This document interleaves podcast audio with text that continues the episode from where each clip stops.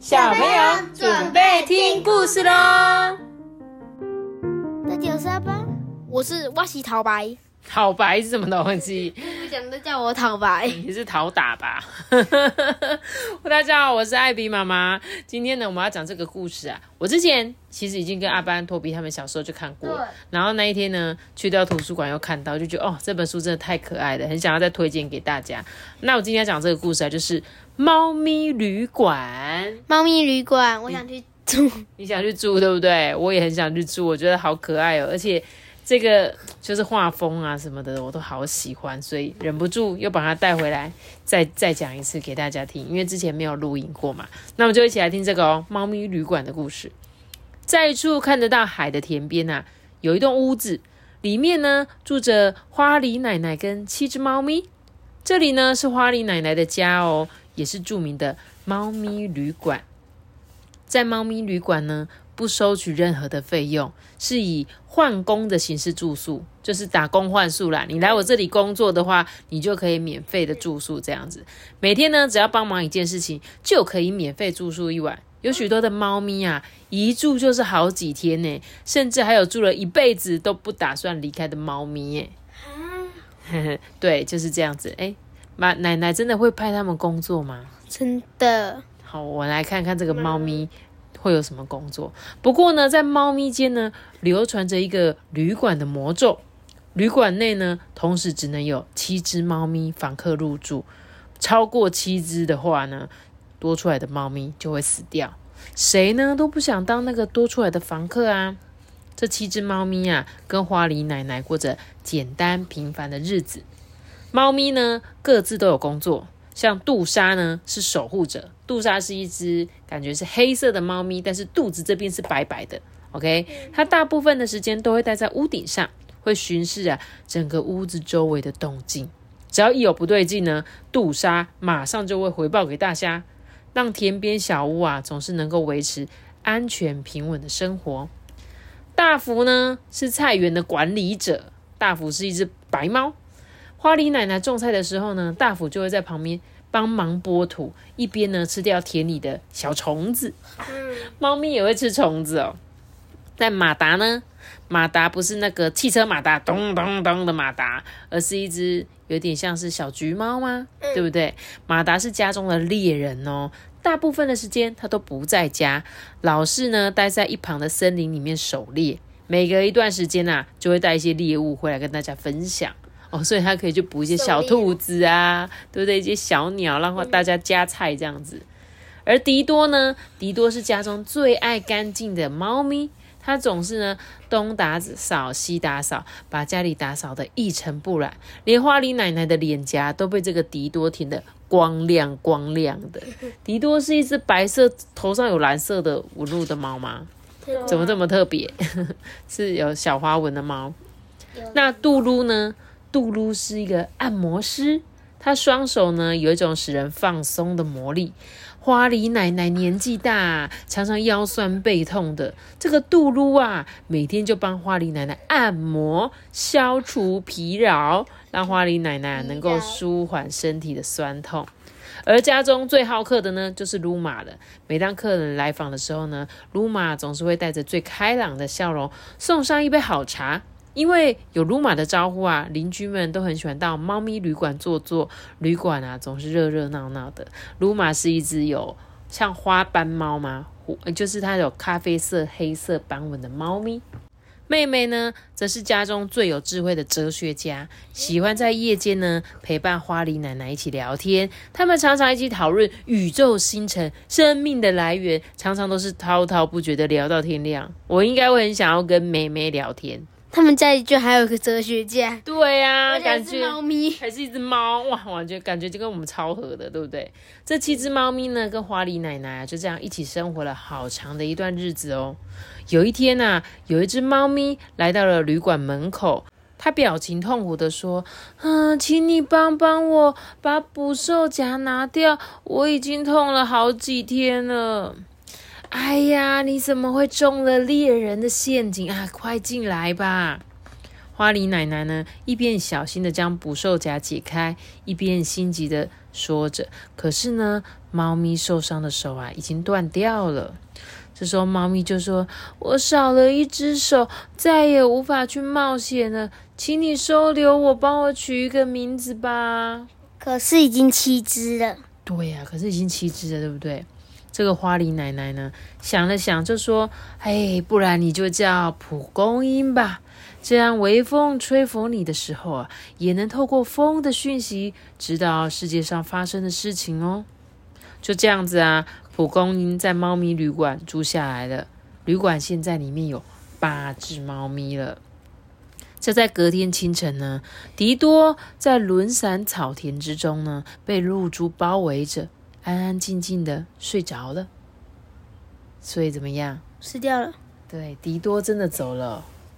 所以真的有第八只猫来的时候，有一只就会离开。哎，迪多，你看，它就是那我们刚刚说很爱打扫的迪多，对吧？嗯。那一天晚上呢，猫咪就围在一起开会啊。这一定是魔咒啦！蒲公英不应该来的啊。大福就这样讲嘛。然后马达也说啊，嗯，蒲公英什么都不会，它凭什么留下来啊？妹妹则说，诶，迪多本来就生病了，你们不要胡思乱想吧。猫咪们就指着这个蒲公英问啊，说，你会做什么呢？住在这里的猫咪都要工作才行。你的出现让迪多死掉，你必须要有理由才能留下来。这时候蒲公英就这样，可可是我只有一只手，我我帮不上什么忙啊。这些猫咪们就开始七嘴八舌的指责着这个蒲公英。蒲公英啊，羞红了脸，他不知道该怎么办。突然之间呢，他就缓缓的唱起歌来，哎风儿轻轻吹过海洋。好了，我不要再唱，我都乱唱。吹过树梢，吹进你的身里，轻轻的你飘了起来，变成星星，飞进美丽的宇宙中。我看着你，眼里闪亮，光芒无比。我们也都变成了星星。这时候呢，大伙就陶醉在蒲公英的歌声之中，哎，嘈杂的气氛就变得很平静了。这时候呢，杜鲁就说：“哦，原来蒲公英是一个吟唱诗人呐、妹妹也说：“哎，你唱歌真好听哎，请你今后也为我们唱歌吧。”于是啊，蒲公英有了工作，大家呢就不会再质疑蒲公英了。很快的呢，一年过去了。有一天下午啊，门铃响了，有一只很瘦很瘦的黑猫出现了。他说啊，请问可以让我借住一阵子吗？我的肚子真的很饿，我走了很久的路，我累坏了。这根本就是无限循环嘛。无限循环嘛，因为就每天都会有，真的有时候就是每年都会有一只猫咪啊，对不对？一只猫咪。但是他们有不同的故事，好吗？花梨奶奶呢就邀请黑猫进屋了，大家呢围在一起听黑猫说自己的旅行故事。可是屋内的七只猫咪根本就听不进去，因为他们心里都想着同样的事情呢。隔天早上呢，这个杜莎就数着一二三四五六七，哈，太好了，还是七只猫咪。鲁玛就说：“哦，不对哦，黑猫加进来了，应该是八只猫哦。嗯，那那是少了谁？大伙就你看我，我看你啊。他们就说：哎、蒲公英不见了啦。大福说：啊，蒲公英死掉了吗？杜莎说：嗯，也许它只是离开而已吧。而鲁玛就说：这个是魔咒啦，我们只能接受了啦。这杜鲁的话一说出口啊，大家都安静了。他们就说：“啊，我觉得有一点点感伤，少了蒲公英的歌声，感觉空荡荡的。”妹妹也说呢：“我们一定要打破这个魔咒，把蒲公英找回来。”嗯，妹妹说的没错，总有办法的。这时候他们就一起讨论啊，我们应该要一起对抗魔咒才对吧？大家就频频点头表示认同，七嘴八舌的讨论了起来。黑猫呢，在一旁听得一头雾水，耶，但他隐约感觉到自己出现在不对的时机，耶，他就说：“那那我也一起帮忙找蒲公英。”嗯，事不宜迟，我们赶紧出发吧。猫咪们来到了稻田之中，稻穗摇摇头说：“这里只有稻子，没有蒲公英哦。是不是在花园里呢？”这个娇艳美丽的花朵说：“我们这里有好多蒲公英呢，你们要找哪一株呢？”呃，不是啊，我们要找的是一只猫，不是真正的蒲公英呐。哎，会不会跑进树林里了？树林里只有开派对的大树们随风跳舞着，没有蒲公英的踪影。哎，嗯，这时候不然我们去问问小溪流。小溪流就说：“沿着我往上走吧，那里会有你们想要找的哦。”大家兴奋极了，哎，一路沿着小溪流来到了山丘上，但是山丘除了一座湖泊之外，什么都没有啊。风啊，呼呼的吹过，捎来的讯息说：“哈，多么美妙的景色啊！你们看看山下吧。”猫咪们呢，顺着风的方向往山下望去，整个家园啊，尽收眼底耶！可以看见远处的小镇，还可以看见猫咪旅馆哦。原来猫咪们的家园这么美丽呀！是这个吗？对啊，我刚刚其实也是在找，说是这间吗？对对啊，是这间，是这间小小的，另外一边是小城镇这样。正当大伙啊陶醉在美丽的景色之中呢，眼力最好的杜莎突然惊叫说：“你们看，远处的公车上有一只猫，好像是蒲公英哎！嗯，真的是蒲公英哎！我们赶快下山去把它追回来吧！”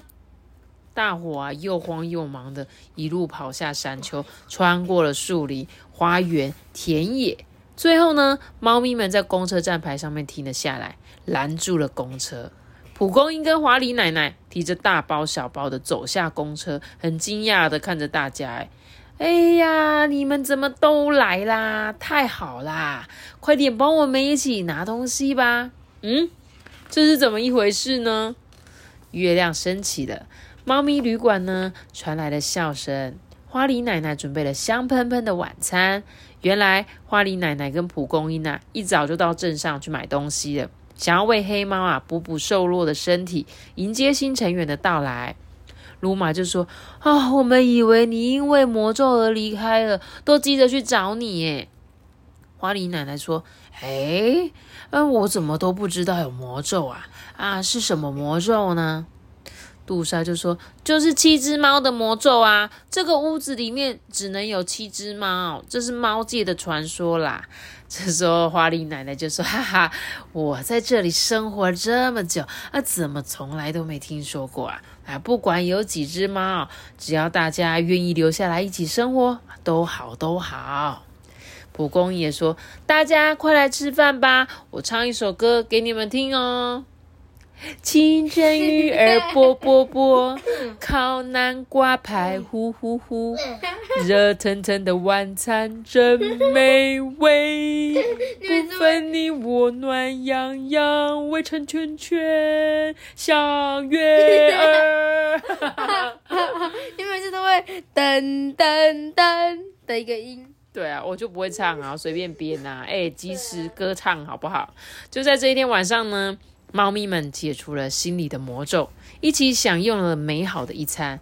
不仅呢尝到花梨奶奶的好手艺，还分享了彼此满满的爱。叮咚，你看，是不是又有猫要来了？是不是？请问，真的有猫咪耶？好啦，这个故事呢就讲完了。那我觉得后面有一段话是。超可爱的故事，超级可爱，对不对？而且他画的真的太可爱了。阿班，这个好像你画的哦，对啊，跟你画的好像哦。我来，我跟分分享一下，就是这个作者他有写一个后记，他说呢，离别是为了下一次的相遇，就是呢，他觉得他经历了好几次跟动物们相遇啊、离别啊，他觉得他自己就是一间旅馆的主人，提供呢这些动物来到地球上。就是可以短暂居住的地方。那动物们选择住进来，不论是时间的长或短，都是最美好的相遇啊！即使它总有一天会离开，对不对？所以呢，他说有种种的缘分啊，有猫咪、狗、兔子走进了他的生生命里面，成为他生活中很重要的伙伴。但是他也教导我体会生命与爱的美好。所以呢，猫咪旅馆的绘本啊，是为了曾经走失的蒲公英而创作的。故事写完的时候，蒲公英回来了；故事画完的时候，蒲公英离开了。绘本的故事结局呢，停留在他心中最美好的时刻。但是实际上呢，生命从来不曾停止前进，还是继续的往下一页翻。所以呢，他画了这个绘本，画了一年了。大福跟蒲公英先后从猫咪旅馆中退房了，他们终究必须启程前往下一个阶段。感谢所有来到他生命中的动物伙伴们，谢谢你，我爱你。哇，真的很棒的一个故事，对不对？我觉得呢，这个作者好温暖哦。就是我看他的画作啊，跟他故事的内容，就觉得这应该是一个很温暖、很温暖的人，对不对？感觉他是一个很有爱心的，然后很喜欢小动物的，而且呢，他觉得这些动物来都带给他不一样的感受。对，我觉得就像我们家之前有几只猫咪来住过一样啊，对不对？所以其实他们在你心中，虽然他没有长期住在我们家里，但是我们有跟他相处过，我们可以感受到那个猫咪的可爱。对，好啦，那我们今天这本故事就献给喜欢猫咪的吧，好不好？我，好，献给阿班，献给托比。那我们今天的故事就讲到这里喽。记得要留下跟大家讲的，再订阅明天开始，拜拜。我们姐姐说个什么的？大家拜拜。想要留言的话，可以到 IG 艾比妈妈说故事私讯我哦。大家拜拜。准备什么的？